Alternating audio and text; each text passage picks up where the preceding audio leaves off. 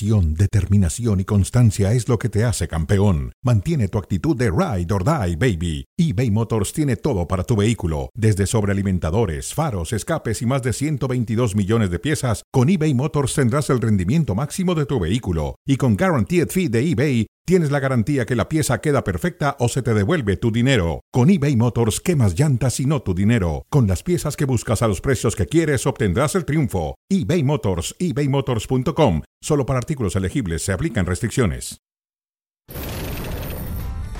En realidad jugamos buenos 45, muy buenos 45 minutos. Yo noto un grupo muy enfocado, probablemente como nunca en estos tres años y medio. Sí, sí, las puertas, como siempre digo, están abiertas. Llama la atención que un equipo que gana los últimos dos torneos de la liga local este, no, no tiene futbolistas en, selección. No puede haber una convocatoria masiva de futbolistas que nunca estuvieron. El Atlas en su estructura tiene muchos futbolistas extranjeros. Respecto a Uruguay, eh, yo no marcaría una, una similitud a Argentina. Excelentes individualidades. En la parte colectiva eh, son estructuras que se mueven de manera distinta. La carga del partido la llevamos adelante nosotros, pero no siempre se puede, y menos con rivales de tanta jerarquía como los que vamos a tener ahora.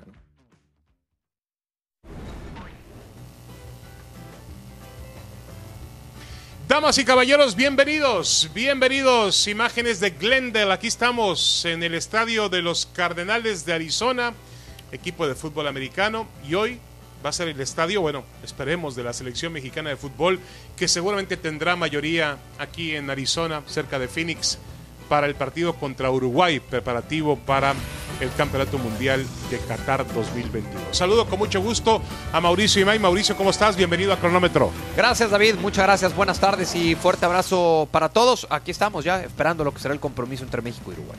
Correcto, tenemos eh, muchos temas interesantes. Hablaremos, por supuesto, del partido México-Uruguay. Vamos también a tratar algunos asuntos que tienen que ver con el fútbol mexicano, el fútbol internacional, el triunfo de Argentina. Bueno, los rivales de México, los dos ganaron, ¿eh? Sí. Sí, Polonia, Polonia y, y Argentina. y Argentina ganaron. Y ¿no? Argentina jugando muy bien. Argentina jugando muy bien con, con Lionel Messi. Bueno, y también tendremos de invitado un poquito más adelante a Pablo Viruega para hablar de la final, el inicio de la final de la NBA entre Golden State y, y los Celtics de Boston. Y también estará con nosotros José Luis Sánchez Solá, el Chelis, para hablar de temas de fútbol. Mauricio, si te parece bien, vamos a comenzar platicando un tema con respecto a, a lo que es el partido de esta noche en un verdad o mentira. ¿Verdad o mentira? ¿México están más enfocados que nunca? Dice Martino, yo noto un grupo muy enfocado, probablemente como nunca en esos tres años y medio. ¿Lo sientes así tú que estás tan cerca de la selección? Sí, eh, a ver David, llevamos prácticamente 12 días con ellos en el mismo hotel de concentración, hemos ido y venido, eh, nos los encontramos en, el, en el gimnasio, en el lobby, en los restaurantes, en el elevador. Y yo sí noto un grupo muy comprometido. De hecho, por eso le quise hacer esa pregunta a Gerardo Martino. Porque yo noto a los futbolistas con esa con esa responsabilidad, ¿no? Asimilando y entendiendo que esta es una de sus últimas oportunidades para muchos de ellos para estar en la Copa del Mundo. Inclusive eh, la semana pasada en Dallas hubo un jugador con el que me senté y me decía, a ver, vamos a hacer la lista. Vamos a ver cuántos están seguros. De acuerdo. Y salieron entre 18 y 20, que parece están definidos y ellos lo saben. Entonces, los que los que en el fondo entienden que no tienen un lugar todavía, imagínate lo que están haciendo día con día. Sí, de acuerdo, de acuerdo. Además, eh, para, para un futbolista, yo creo que no hay una mejor motivación que un año mundialista. Salvo para Carlos Vela, yo creo Sí, que sí. para todos los que juegan al fútbol, el sueño es aspirar a llegar a una cita mundialista. Y ahora lo tienen, Mauricio. Eh, y también creo como tú, yo también hice la lista sin el jugador de fútbol, pero sí en el avión mientras venía para Phoenix. La vi, la vi en Twitter. Ha- Hacía una lista por acá, incluso subrayada, con algunas dudas y demás. Y realmente yo creo que si acaso tendrá tres, cuatro, quizás cinco dudas en una lista de 23, 26 jugadores. Sí creo que hoy está la selección muy cerrada con Gerardo el Tata Martino. Es decir, ellos están apoyando al muerte del entrenador porque saben que el entrenador les va a responder porque ellos finalmente le respondieron clasificando a México al Mundial. Sí, sí, sí, pero, pero fíjate que es, en algún momento cuando parecía que flaqueaba ese proceso de Gerardo Martino, concretamente allá en Kingston contra Jamaica, la forma en cómo le da la vuelta a la selección mexicana a aquel marcador cuando quedaban cinco o seis minutos en el, en el reloj, los dos goles festejados con Gerardo Martino y después lo que fue el grupo, ¿no? Lo que fue previo ese partido y lo que fue post eh, partido, confirmé que el grupo está a muerte con Gerardo el Tata Martino y su cuerpo técnico. Correcto. Y en un Por momento cierto, además... Tu lista está mejor que aquella de la Volpe, ¿no? la de la Volpe fue en servilletas, la tuya sí en La hojas. mía sí fue ya en, este, en lista. Tienes razón. La letra a ver si le entiende, ¿no? La letra no creo que le vaya a entender. bueno, ¿con qué vamos, señor Imay? Con Uruguay. Con Uruguay nos metemos con eh, la selección que el día de hoy es rival del equipo mexicano, sin similitudes con Argentina. Y esto a raíz de lo que dijo Gerardo Martino. De Uruguay no veo similitud con Argentina, salvo que son dos equipos sudamericanos compuestos por excelentes individualidades, pero en la parte colectiva son muy distintos. Sí, de acuerdo. Yo estoy de acuerdo con Gerardo Martino. El fútbol uruguayo siempre ha tenido su sello, aunque también ha cambiado el fútbol uruguayo de acuerdo a las eh, excelentes figuras que es capaz de producir en cada una de sus generaciones, ¿no? Ahora parece que está terminando una donde, por ejemplo, hoy no va a estar eh, el goleador importante Luis Suárez de los últimos tiempos. También parece que Edinson Cavani está pasando por un proceso eh, también que estamos viendo la parte final. Eh, pero bueno, tiene un jugador como Valverde, que es uno de los mejores futbolistas del mundo. Lo acaba de demostrar con el un jugador como llaman en Inglaterra box to box, va, va de, de área a área, tiene gol, tiene sacrificio, tiene velocidad. Yo creo que el fútbol uruguayo siempre se las arregla para ser competitivo y para mí el partido de esta noche aquí en Phoenix o en Glendale, Mauricio, ya es un partido de Copa del Mundo. Sí, es de estos buenos ensayos, ¿no? De estas buenas pruebas que tienen las selecciones previo a una Copa del Mundo. Y, y comparto plenamente contigo. Una selección de Uruguay que no hay que olvidar que en algún momento estaba fuera de la Copa del Mundo. ¿Es verdad? Y ahí es donde toman la decisión de cesar al profesor eh, Tavares, que llevaba una vida al frente de la selección de, de Uruguay, y le dan la oportunidad a Diego Alonso, cuando el primer candidato era Diego Aguirre, hoy técnico de Cruz Azul. Y Diego, O Guillermo Almada también o Guillermo ahí. Almada también era candidato. Sí. Y Diego Alonso le dio el, el segundo aire a esta selección sobre la recta final de la eliminatoria mundialista y explotó y pudo potencializar la calidad individual que tiene. Jugadores de primer nivel que ayer el propio Tata Martino decía juegan en los principales equipos de las mejores ligas de Europa. Sí, de acuerdo, de acuerdo. Yo creo que Uruguay tiene el fútbol, tiene el talento colectivo, el talento individual. Hay que ver la racha que ha tomado Diego Alonso, incluyendo las eliminatorias. Siempre ha sido un rival durísimo para México cuando se han enfrentado. Eh, y yo creo que eh, la prueba hoy resulta mayúscula para la selección mexicana de fútbol. Yo creo que hoy realmente veremos eh, de qué está México, México de cara a los últimos meses antes del Mundial. Es decir, este- a partir de hoy, Mauricio, el camino toma una pendiente muy, muy peligrosa para México. Pero ese va a ser el parámetro cuando no va a jugar con la mayoría de sus titulares. Ese es el problema. Ya lo discutiremos más adelante, pero este, tienes toda la razón del mundo, porque ni siquiera hoy, de acuerdo con la información que nos has dado, se acerca a un bosquejo de lo que va a ser el equipo que inaugure eh, o que juegue su primer partido del Mundial contra Polonia, ¿no? No, no, además con línea de tres. De acuerdo. Bueno, hay otra respuesta de Martino ayer eh, en la conferencia de prensa. Mauricio dice, Atlas tiene muchos futbolistas extranjeros. Le preguntaron sobre los jugadores del Atlas. El Atlas está de moda, acaba de ser campeón otra vez. Y le preguntaron específicamente sobre Aldo Rocha, el, el Hueso Reyes. Dice, Atlas tiene muchos futbolistas extranjeros. Esto causó mucha controversia. ¿eh? Y no puede haber una convocatoria masiva de futbolistas que nunca estuvieron. Pero las puertas no están cerradas para nadie. Y agregó un poco más adelante el Tata, dijo, si yo hago una convocatoria masiva, estaría tirando a la basura tres años y medio de trabajo. Sí, me parece que tiene razón Gerardo Martino, ¿no?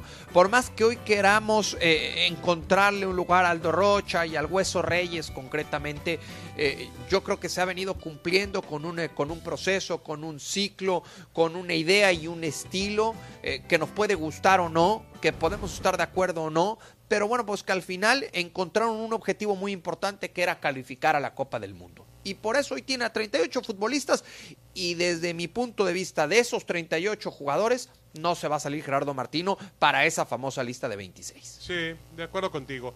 Mira, yo entiendo porque mucha gente dice que una selección debe incluir a los jugadores que mejor estén el fin de semana con su equipo de fútbol, con su club. Pero también creo yo en las jerarquías y creo en los procesos y creo en los tiempos. Tú no puedes medir lo bueno o lo malo que es un jugador en un solo partido, de ninguna manera. Por eso creo que, además, Gerardo Martino está buscando un estilo todavía, está buscando una forma, no sé si un estilo, pero una forma adecuada de jugar, que alguna vez la tuvo con esa selección Mauricio y que se ha extraviado. Y si él sigue haciendo experimentos, no la va a encontrar nunca. Ah, y así lo ha dicho eh, Gerardo Martino, David que él convoca a futbolistas no solamente por tener un buen partido o por tener eh, tres buenas jornadas, sino que tiene que ser un momento prolongado, ¿no? Un buen momento eh, que viva ese futbolista y son pocos, son pocos los que lo han vivido o lo han demostrado, ¿no? A lo largo de los últimos meses. Por eso, de estos 38 futbolistas, no se va, no se va a salir Gerardo. Sí, con todo respeto, ¿eh? Pero ni con Aldo Rocha. Son buenos jugadores. Eh, Rocha ha demostrado que es un futbolista excelente para lo que necesita el Atlas. Pero ni con Rocha, ni con el Hueso Reyes, ni con el Pocho Guzmán. Y yo me atrevo a decir que ni con Chicharito Hernández, esta selección cambia totalmente, ¿no? No, no cambia. Bueno, vamos a cambiar de tema Señor Imai, ¿con qué vamos? Sí, vamos, vamos a hablar de lo que fue el, partido contra Nigeria, no, lo que dejó ese partido contra Nigeria y lo que dijo respecto eh, Gerardo Martino. El primer tiempo es el camino a seguir. Esto fue lo que dijo el Tata. Ante Nigeria dispusimos de lo que queríamos hacer a lo largo del partido y más en esos primeros 45 minutos. Ese tipo de partidos son los que pretendemos jugar. El primer tiempo es el camino a seguir, David.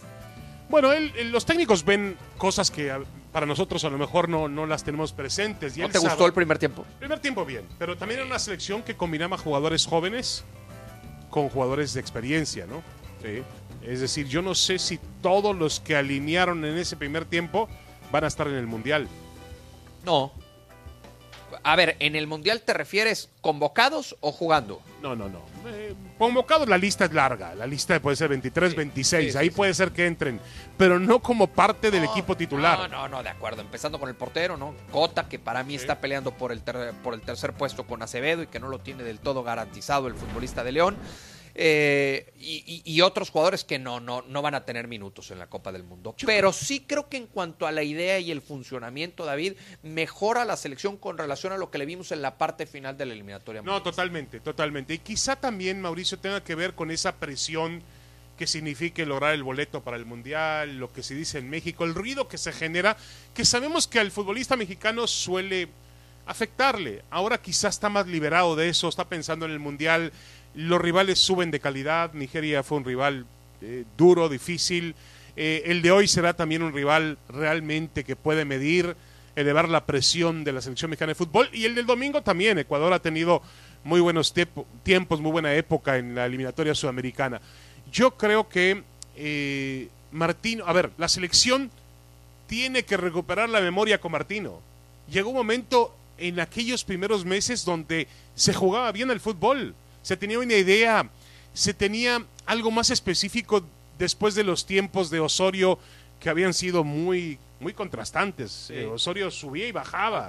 La selección tenía altibajos y lo mostró en la Copa del Mundo, porque fue de lo sublime a lo ridículo. Sí, parece que se enfocó mucho, ¿no? En, lo que fue, en lo que fue o en lo que era el partido contra Alemania y descuidó los otros compromisos y le terminó afectando lo sucedido ante, ante Suecia. Me parece que de eso tendrá, tendrá que aprender también este cuerpo técnico, concretamente Gerardo Martino, el no pensar únicamente en lo que va a ser la selección de Argentina, que es el rival más difícil en la fase de grupos, sino enfocarse también en cómo le vas a ganar a Polonia y cómo le vas a rescatar puntos a Argentina y cómo le vas a ganar a Arabia. Sí, es evidente que Argentina Argentina se está preparando para ganar la Copa del Mundo y México se está preparando para competirle a Argentina en la medida de lo posible. Para mí es un candidato sólido al título Argentina. De acuerdo.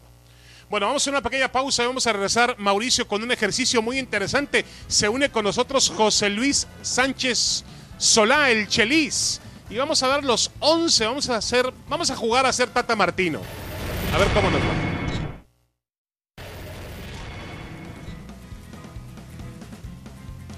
Regresamos a cronómetro. Imágenes de Phoenix. El señor Imai ha recorrido mucho el centro de esta ciudad. No hay nadie en la calle, Mauricio, por el calor, supongo. 40 grados centígrados, imagínate, David.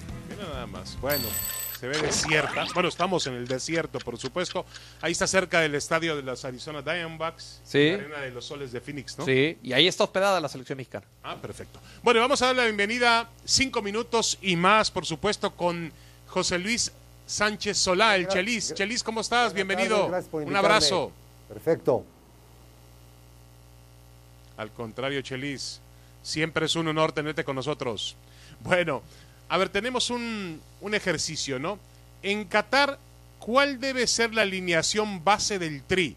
Vamos a ver las diferentes formaciones que presenta cada uno. Empezamos con la tuya, rápido, Chelis. va.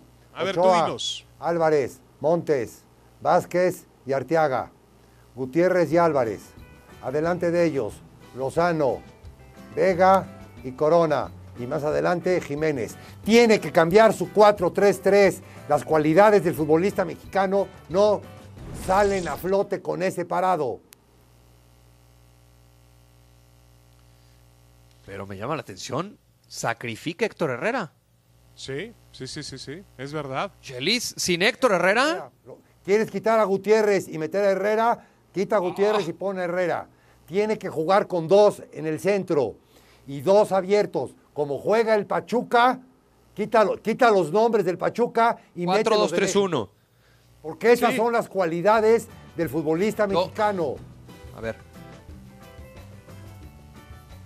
Bueno, aquí estamos viendo ya la Ah, alineación. no, no, no, es que esta es la de Chelis. O Sí, sea, sí, sí. sin Herrera y sin guardado. Y sin David. Bueno, está, está dando el paso generacional, ¿no? Sin Moreno también. Sin More- o está dando el O sea- paso generacional. El que sobre, el que, el único que sobrevive es Ochoa. Pero Luis, Lu- Luis Chávez debe tener, no sé si llegue a 80 No, minutos. quita, con quita, quita a Chávez y pone a Herrera. O quita a Herrera y pone a Gutiérrez. No, a Chávez no. O sea, lo que tú dices, Chelis, es que tiene que jugar con dos, medios de para que los contención. otros dos, Corona y Lozano, que lo hacen en sus equipos, vengan a hacer el 4 a media cancha. Sí, eh, eh, eso le funcionó sobre la parte final de la eliminatoria mundialista, cuando cambió su 4-3-3 a su 4-2-3-1. Y, y- y ya habrá tiempo de que veamos mi 11. Yo estaba pensando lo mismo, eh, pero me parece que Gerardo Martino va a utilizar un 4-3-3. A ver, Mauricio, veamos el tuyo. ¿Cuál es el once ideal, la, la selección, cómo sería la alineación base de la selección mexicana? Yo me fui a la fácil, David. A ver, Ochoa, Sí. Moreno y Araujo los centrales. Sí. Gallardo y Jorge Sánchez. Edson Álvarez con Héctor Herrera y Andrés Guardado. Adelante Irving Lozano, el Tecatito Corona y Raúl Alonso Jiménez. Estos 11 han sido los que han cumplido la mayor cantidad de minutos a lo largo de este proceso mundialista. Bueno, ¿qué te Eh, parece, Chelis? Lo pragmático mi compadre- que es el que mi señor compadre Mauricio. Mauricio es un queda bien. Porque esa va a ser la alineación. Y esa va a ser la alineación que nos va a regresar en el tercer partido. Por mi querido queda bien. Esa va a ser la alineación. Esa va a ser. No, no, no. Tercer Nada, partido de qué uno, ronda? dos, O sea, tres, y vámonos. ronda habla el Chelis, ¿no? Uno, dos, tres y vámonos. Bueno, Pero a ver, ¿sí crees, Chelis, que vaya a ser este 11 o algo muy similar a este 11 el que presente Gerardo Martino Que contra el, problema Polonia? no es, el problema no es el 11. El problema es que ponga a los futbolistas mexicanos donde sus cinco o seis características puedan lucir.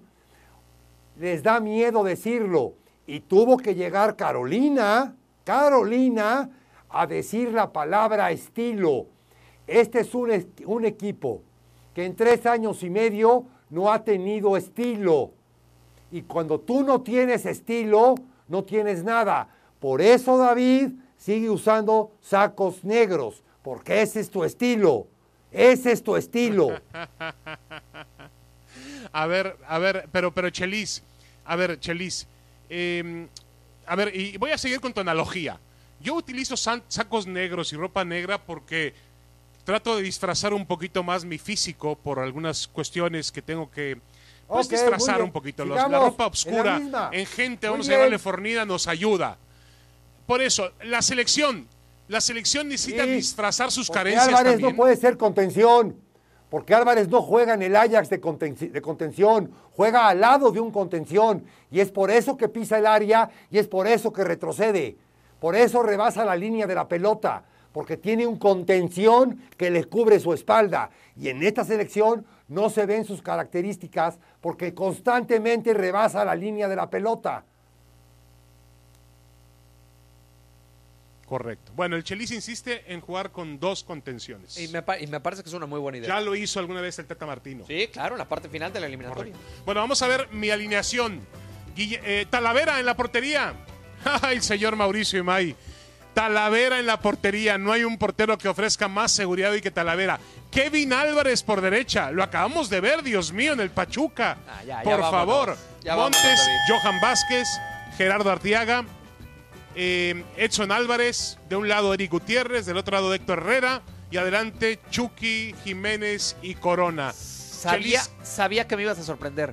Nunca pensé que con el portero. Bueno, no, mira, a ver, yo no estoy casado con Guillermo Ochoa.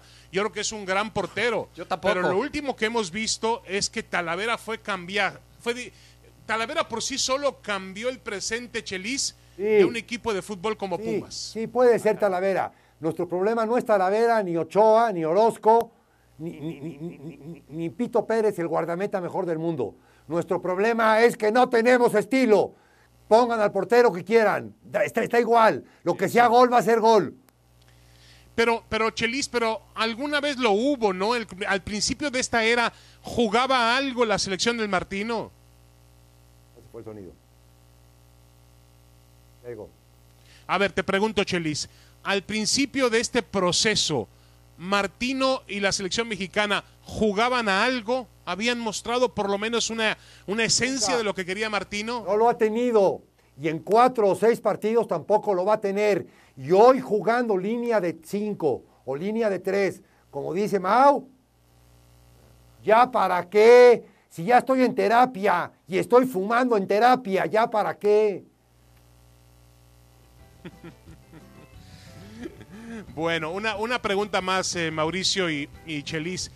Eh, yo puse en la alineación a este chico Kevin Álvarez, que me parece que fue una de las grandes revelaciones, ha sido una de las grandes revelaciones con el Pachuca. ¿Les gusta más Jorge Sánchez que Kevin Álvarez? Mauricio. A mí, a mí, a mí, a mí me gusta más cómo defiende Jorge Sánchez. En cuanto a la proyección y las decisiones que toma en el último tercio de la cancha, creo que ahí sí le saca ventaja a Kevin Álvarez. Pero para defender me, gusta, más. A mí me gusta cuando va para adelante, siempre y cuando alguien le haga el relevo.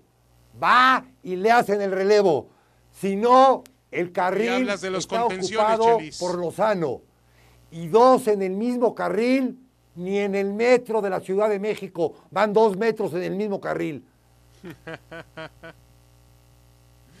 bueno, Chelis, antes de despedirnos, ¿qué esperas hoy de, siendo un poco más positivo, ¿qué esperas hoy de la selección mexicana contra Uruguay? Siendo positivo, que no me saque yo los ojos. Y un Uruguay muy férreo, muy, muy férreo, que no le gusta perder.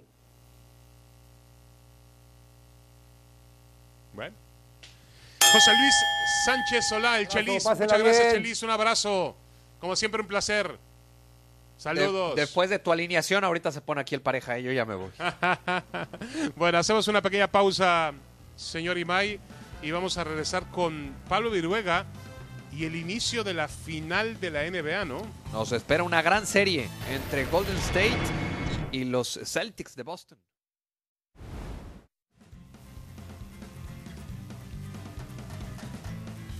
Estas son imágenes de San Francisco. Si en Glendale, Arizona, tenemos un muy buen partido de fútbol, en San Francisco tenemos un partidazo de la NBA. La gran final, el juego 1 entre Celtics, Celtics de Boston y los eh, Warriors de Golden State.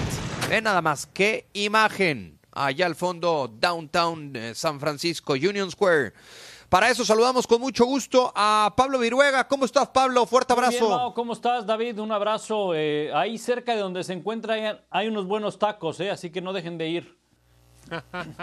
no, pues ya manda de una vez la dirección. Oye, por cierto, ya quisiéramos estar en San Francisco, Pablo, viendo el, con todo respeto, ¿eh?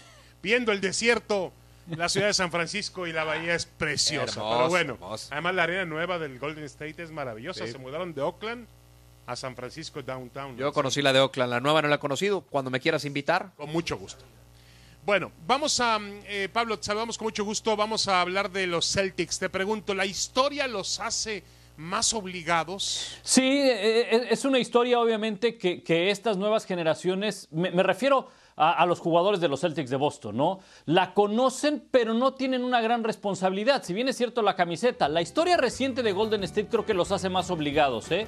Porque este equipo, ojo, este equipo de Golden State ya estuvo en finales, ya llegó a finales, no alcanzó eh, las finales por un tema de lesión, se lesionó Clay Thompson, se lesionó Steph Curry, pero yo, yo más bien iría por esta historia reciente de Golden State. Es un equipo que está en su sexta final en un periodo de ocho años, solamente Michael Jordan y, los Chicago Bulls han logrado eso. Entonces, entiendo el peso de la camiseta, entiendo la historia que pesa el llevar un jersey de los Celtics de Boston, pero esta historia es reciente, esta nueva generación, yo no veo por qué tenga que cargar con toda esta historia de los Celtics de Boston. Están apenas en su primer final. En cambio, Golden State ya ha estado ahí y es el favorito y probablemente sea el obligado a ganarlo porque a mitad de temporada pocos esperaban que los Celtics llegaran hasta una final de, de la NBA. ¿eh?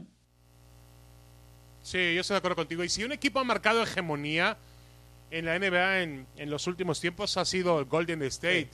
Eh, sobre todo alrededor, eh, Pablo Mauricio, de un jugador como Steph Curry, ¿no? Es que si, eh, si alguien tiene que ver en esa hegemonía es precisamente Stephen Curry, que es un espectáculo desde que sale a calentar. Sí, de acuerdo. desde que sale a calentar empieza el espectáculo de Stephen Curry. Y hablando de Curry, ¿está más presionado que Tatum, Pablo? Sí, yo creo que sí, porque déjame decirte, lo, lo- lo- lo- lo acaban de mencionar. Gira este equipo alrededor de Steph Curry, no hay duda. Steph Curry son de estos jugadores que va a pasar a la historia porque cambió la forma de juego. Así como en su momento lo hizo Michael Jordan, así como lo hizo Larry Bird, así como lo hizo Magic Johnson, Kobe Bryant, eh, Will Chamberlain. No estoy poniendo y no estoy comparando ni estoy diciendo que sea mejor que uno que el otro. Pero la NBA hoy en día se juega gracias al número 30 de Golden State y a la forma de juego de, de los Warriors de Golden State. Hoy es una NBA donde se tira más de larga distancia, donde el triple tiene un valor muy importante, donde el juego interno, donde ese juego donde el Magic, donde Larry Bird, donde Shaquille, donde Hakim Olajuwon disputaban los balones en la pintura, poco se ve en la NBA. Probablemente se ve más en estas finales, en la postemporada, ese juego físico. Pero si hay una presión por ese sentido sea, y también por Para ti, Pablo, eh, Steph Curry cambió el estilo, no digamos las reglas, el estilo de la NBA en los Sí. últimos tiempos. ¿Tan importante la labor de Curry? Sí, no, no, definitivamente, David, definitivamente. Y también te diría por algo, porque hay algo en Steph Curry que juega muy bien durante la temporada, durante la postemporada, pero en, la- en las finales de la NBA no es que no haya jugado bien, simplemente no alcanza los promedios que llegaba a tener en temporada regular y en postemporada. Y tan es así que no ha sido MVP. Cuando han sido campeones los de Golden State, él no ha sido MVP y quizás es algo que le hace falta todavía, ¿no? Correcto. Eh, Pablo, hablando de mm, algunas otras figuras individuales, el, el papel de Juan Toscano, este México-americano, México-estadounidense, ¿es válido esperar un nivel más alto de él? Mira, ojalá, ojalá David, pero sinceramente lo veo difícil. Y no es que uno sea pesimista ni negativo, es que uno es realista. ¿Y qué ocurre en la postemporada de la NBA?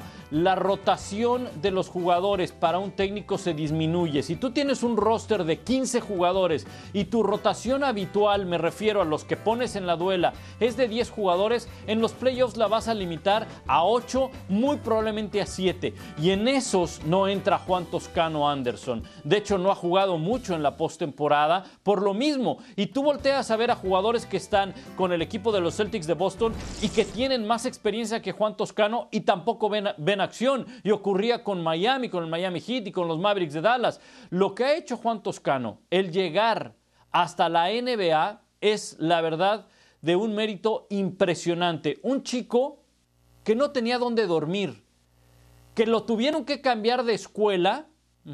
porque recibió amenazas, estuvieron a punto de apuñalarlo. Así que la mamá se, se, ayudó de que la hermana vivía en otro condado, en otra zona, y iba a esa zona, a esa escuela, porque quería tener una mejor educación, pero no tenían dónde dormir, la casa se les quemó, y todo eso la gente a veces no lo sabe, ni la misma gente de, donde asistía a esa escuela eh, Juan Toscano. Y el llegar a ser jugador de la NBA con un contrato único, eh, porque antes tenía un contrato de dos vías, ahora es de, tiempo completo jugador de la NBA, ya es de un mérito impresionante. Eh esas historias increíbles que encontramos en el, en el mundo del deporte. Eh, Pablo, ¿se define esta final en menos de cinco juegos? No, yo creo que se va un poquito más, se va a seis juegos. Yo creo que Golden State tiene la oportunidad de ganar, de volver a ser campeón. Me atrevo a pensar que podría ser en seis partidos. No le voy a quitar mérito eh, a Boston. Boston es un muy buen equipo, juega una muy buena defensa. De hecho, por algo está en las finales, porque juega muy buena defensiva. Y lo empezó a hacer en la segunda mitad de la temporada y tiene elementos que han adquirido experiencia en postemporada como Jason Tatum, como Jalen Brown, como Marcus Smart, All Hartford, el dominicano, pero nunca han estado en una final de la NBA. Y del otro lado tienes a un equipo sumamente experimentado, con un coach experimentado. En el caso de Steve Kerr, pues vivirá otra final, ya lo hizo también como jugador. En el caso de los Celtics de Boston, Udoka, su entrenador, está en su primera temporada como entrenador en la NBA. Entonces todos estos factores van, a, van a jugar en favor de Golden State. Aún así, Boston se mantiene invicto en la postemporada jugando como visitante. El tema con Boston son dos. Uno, el cansancio porque tuvo una serie larga con Miami y las lesiones en jugadores claves. Correcto, Pablo. Ahí está la invitación para el juego número uno esta noche por ESPN Deportes. Ahí los esperamos. Un abrazo. 9 del Este, 6 del Pacífico. Abrazo, Pablo. Abrazo, Pablo. Saludos. Éxito. Ya manda la dirección. Bueno, habló Roberto Carlos de la selección mexicana de fútbol. En el fútbol todo es posible. Yo siempre cuando hablo de la selección de México, digo que le falta un poco más de confianza. Grandísimos jugadores tenéis. Nivel táctico, físico y técnico tenéis. Falta apenas meter en la cabeza que sois buenos y que, que podéis llegar muy lejos. De resto, seguir jugando. Eh, bueno, conocer mucho, porque como siempre suelen ir a, los mundiales, ya siempre es habitual verlos eh, luchando cosas importantes eh, a nivel mundial y eso siempre, bueno, siempre te, te, sirve para seguir creciendo como selección, como país, como todo. Entonces, bueno, México es un rival siempre a batir a nivel internacional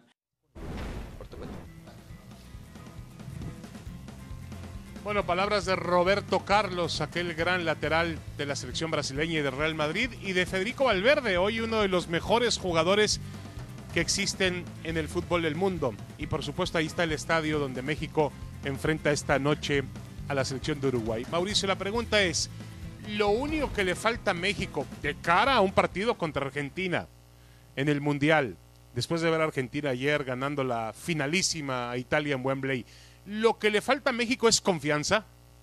No, no solamente confianza. Le falta gol, eh, le falta mejorar en el funcionamiento colectivo. Me parece que en la recta final, me estoy basando en eso, ¿no? En lo que fueron los últimos partidos con equipo completo.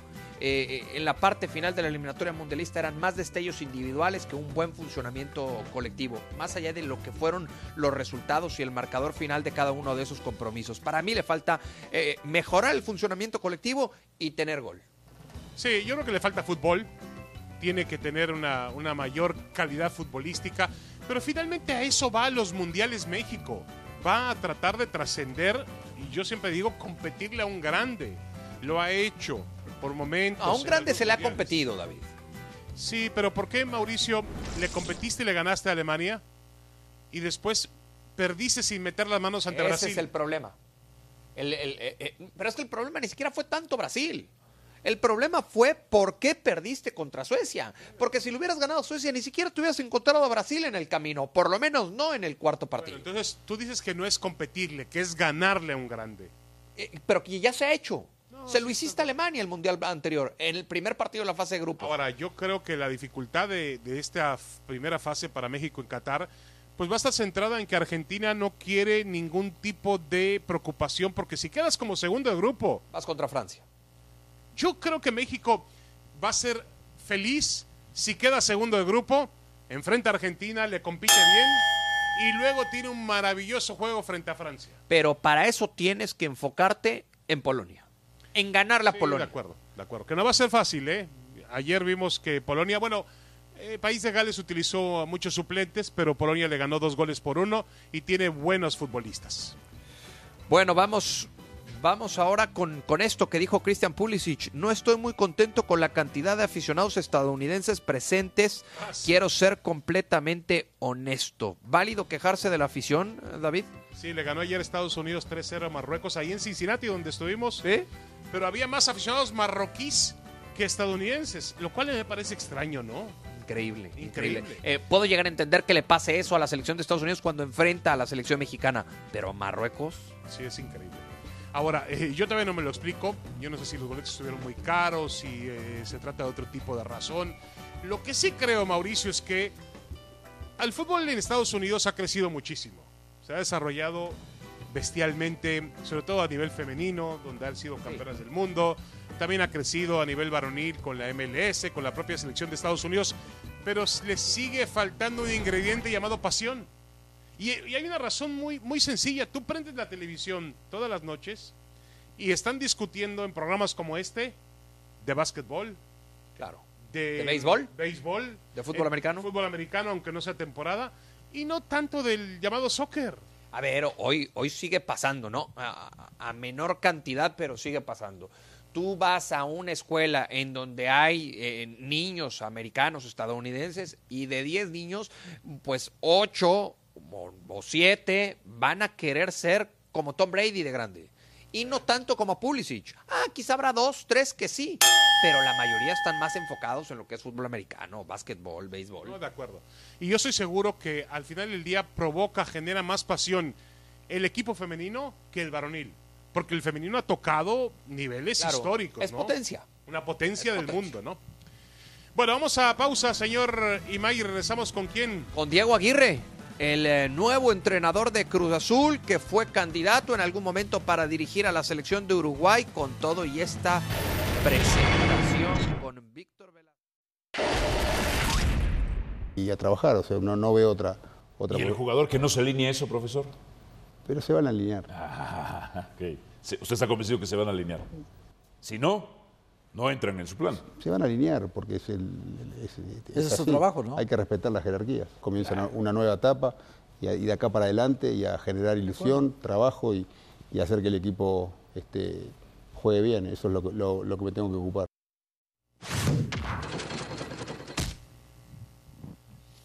Bueno, Diego Aguirre estuvo ayer en eh, Fútbol Picante y al final del día es lo que él dice, que se van a alinear, se van a respetar las jerarquías y de aquí para adelante se ocupa él. Es un hombre con mucha experiencia y con un recorrido interesante en equipos, Mauricio, de primer nivel en el fútbol uruguayo, argentino, brasileño, peruano, incluso dirigió en Qatar. Te pregunto, ¿comienza una nueva era, una nueva era realmente la ves con Aguirre en el Cruz Azul? A ver, eh, yo por lo sucedido a lo largo de los últimos años en Cruz Azul, siempre que llega un técnico digo lo mismo, el tema no pasa tanto por el entrenador, sino por encontrar certeza a nivel directivo. Es mucha la incertidumbre que termina transmitiéndose al futbolista eh, de lo que se vive arriba. Hay tantos y tantos problemas, David, eh, que, que- el jugador tarde o temprano lo refleja en el terreno de juego. Yo soy un convencido que en el fútbol, como se trabaja en el escritorio, pues se gana o se pierde en la cancha. Sí, de acuerdo contigo. Mira, yo hablé con Jaime Ordiales y él está muy preocupado por ese tema que tú mencionas, porque dice Jaime, pues está en lo cierto, necesitamos tener calma, orden directivo, eh, sensatez en lo que se dice, en lo que se hace, para que el futbolista también se sienta en confianza y el propio entrenador. Eh, Cruz Azul en los últimos meses despidió a Álvaro Dávila y a Juan Reynoso, dos personajes que a mí me parecen muy valiosos, muy interesantes, es decir, gente que aportó a la institución, que podía seguir aportando. Estoy contigo. Si Cruz Azul no encuentra calma en su cúpula, en la cooperativa, a nivel directivo, y aquí tiene un papel muy importante Víctor Velázquez. Tiene que darle el liderazgo que necesita un equipo como Cruz Azul. Sí, eso, eso es lo que necesite, necesita Cruz Azul, estabilidad a nivel directivo. Bueno, vamos a hablar de las Águilas del la América. Hoy una noticia por la mañana se da a conocer que Héctor González Iñárritu será su nuevo presidente operativo. ¿Qué le aporta a Héctor González Iñárritu al conjunto de las Águilas del la América, David? Bueno, primero conocimiento, también creo que experiencia, obviamente. Eh, es un tipo honesto, un tipo trabajador. Yo, este, la verdad es que creo que ha sido una gran adquisición para el América para trabajar junto a Baños. Conoce de fútbol, Héctor González Iñárritu, conoce todo lo que rodea al fútbol, conoce la institución del América. A mí me parece que por donde se le vea ha sido un muy buen movimiento del Club América y de la gente que está por arriba, en este caso el señor Azcárraga, que habrá seguramente palomeado su presencia. Sí, por supuesto, y el señor Valcárcel. Eh, me parece una gran decisión eh, de que vuelvan a lo que algún día le dio tanto éxito, tener un presidente operativo y otro presidente eh, deportivo, ¿no? En este caso, Santiago Baños. Héctor González Iñárritu, tengo la oportunidad de conocerlo hace muchísimos años, un profesional en toda la extensión de la palabra, que conoce muy bien el medio, que conoce a la perfección la institución y cómo se trabaja, y que además conoce y ya trabajó con el propio Santiago Baños en selección nacional. Sí, mira, de Baños se podrán decir muchas cosas. A mí me podrá caer bien o mal, me cae mal, pero... ¿Por qué? Eh, no, ya es problema mío. ¿Ah, sí? Sí, pero a mí, a mí me parece que es un gran... A mí me parece que ha hecho un muy buen trabajo con el América. Es decir, es un hombre que ¿Cuándo trabaja vamos a comer con él? No, no, no, no, yo no tengo que comer con nadie. ¿No? Ha- habrá gente que me caiga bien o mal, pero yo reconozco cuando se trata de un profesional y cuando hace bien su trabajo. Pero es buena persona. Vamos a comer con Muy él. bien, no, y qué bueno que sea buena persona en su- con- Si comiste con Jaime Ordiales, puedes comer con Santiago Baños. Perdóname, pero hay diferencias todavía. Jaime es como un hermano para mí. Bueno, vamos a la pausa. Firmado. Es presentado por Target. Lo que valoramos no debe costar más.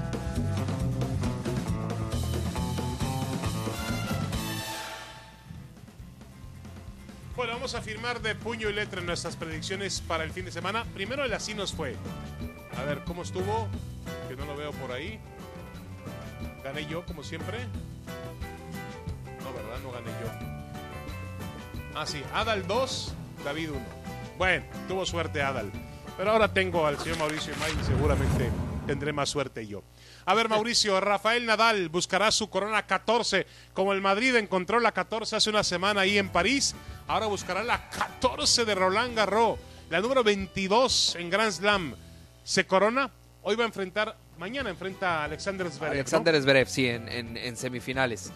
Eh, dejó en el camino ya Djokovic, eh, Aliasim también, al canadiense, lo dejó en el camino. Está como en su casa, Rafa Nadal. Pero esa declaración que da a principios de esta semana de que puede ser su último, su última participación en Roland Garros, me parece que lo tiene más comprometido a ganar este, este torneo. Sí, sí lo va a ganar. Yo también creo que lo va a ganar. Sí lo veo, como bien apunta Mauricio, con el tema del dolor, jugando con mucho dolor. Y no sabemos, pero presentimos que estamos viendo los últimos minutos de Nadal. Eh, pero creo que ese ímpetu, esa, esa capacidad que él tiene para siempre poner la, la furia, el coraje por delante, le van a hacer ganar a pesar del dolor. A ver, lo que dice Rafael Nadal a principios de semana, ya que me retire, se van a enterar lo que he sufrido como profesional. De acuerdo, de acuerdo, de acuerdo. Imagínate, ¿no? Lo que, lo que ha sido la carrera de Rafael Nadal. Bueno, Ucrania consigue su boleto al Mundial, David. Juegan en Cardiff, en País de Gales, el domingo por un boleto al Mundial. Ucrania ayer le metió una goleada a la selección de Escocia en territorio escocés. Increíble, Ucrania con un país devastado, un país, eh, bueno, no devastado, pero un país metido en una guerra terrible. Eh, creo que esa selección ucraniana está sacando, obviamente, ese ímpetu. Me parece que la FIFA está también aprovechándose de Ucrania para enviar un mensaje diferente al mundo. Y está bien y está mal, ¿no? Pero yo creo que País de Gales con Gareth Bell va a terminar ganando el boleto al Mundial. Pues no, para mí Ucrania, Ucrania califica la Copa del Mundo y va a ¿Eso ser de esas historias. corazón o, o- o convencido de lo que puede hacer en el campo? Un poquito de las dos. Un poquito de las dos. Que imagínate qué maravillosa historia, ¿no? No, de acuerdo. De un acuerdo. país en guerra, eh, en donde tienen tantos y tantos problemas, que sí son problemas, que consiga un boleto a la Copa del Mundo. Sí, de acuerdo, de acuerdo. Bueno, a ver, vamos con el tema de la selección mexicana que esta noche juega aquí en Phoenix contra Uruguay. ¿Gana México esta noche, Mauricio? Empata. Ah, caray. Empata. Para mí empata. Para mí va a ser un muy buen partido, es un muy buen rival. La selección mexicana tiene que aprovechar este compromiso y para mí lo empata. Bueno, yo creo que lo más importante no es el resultado, para mí va a ser el funcionamiento de Sí, la selección claro. mexicana de fútbol. Veo un partido duro, difícil. Creo que México lo va a ganar. Este tipo de partidos México eh, suele eh, pisar fuerte. Uruguay todavía también está en un proceso en el que tiene muchas bajas por lesión, tendrá que ir acomodando el equipo Diego Alonso.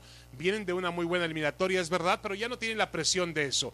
Yo veo a México ganando esta noche y jugando mejor de lo que lo ha hecho en las últimas ocasiones en que se ha presentado, sobre todo que es la comparación más inmediata, es la eliminatoria, que no fue muy afortunada. Ojalá que mejore, ¿no? Eso es lo, lo más importante. Ya nos vamos. Quédense con ahora o nunca. Saludos desde Phoenix. Viene Hércules, viene Barak para hablarnos de la pasión que dice Pulisic que no existe.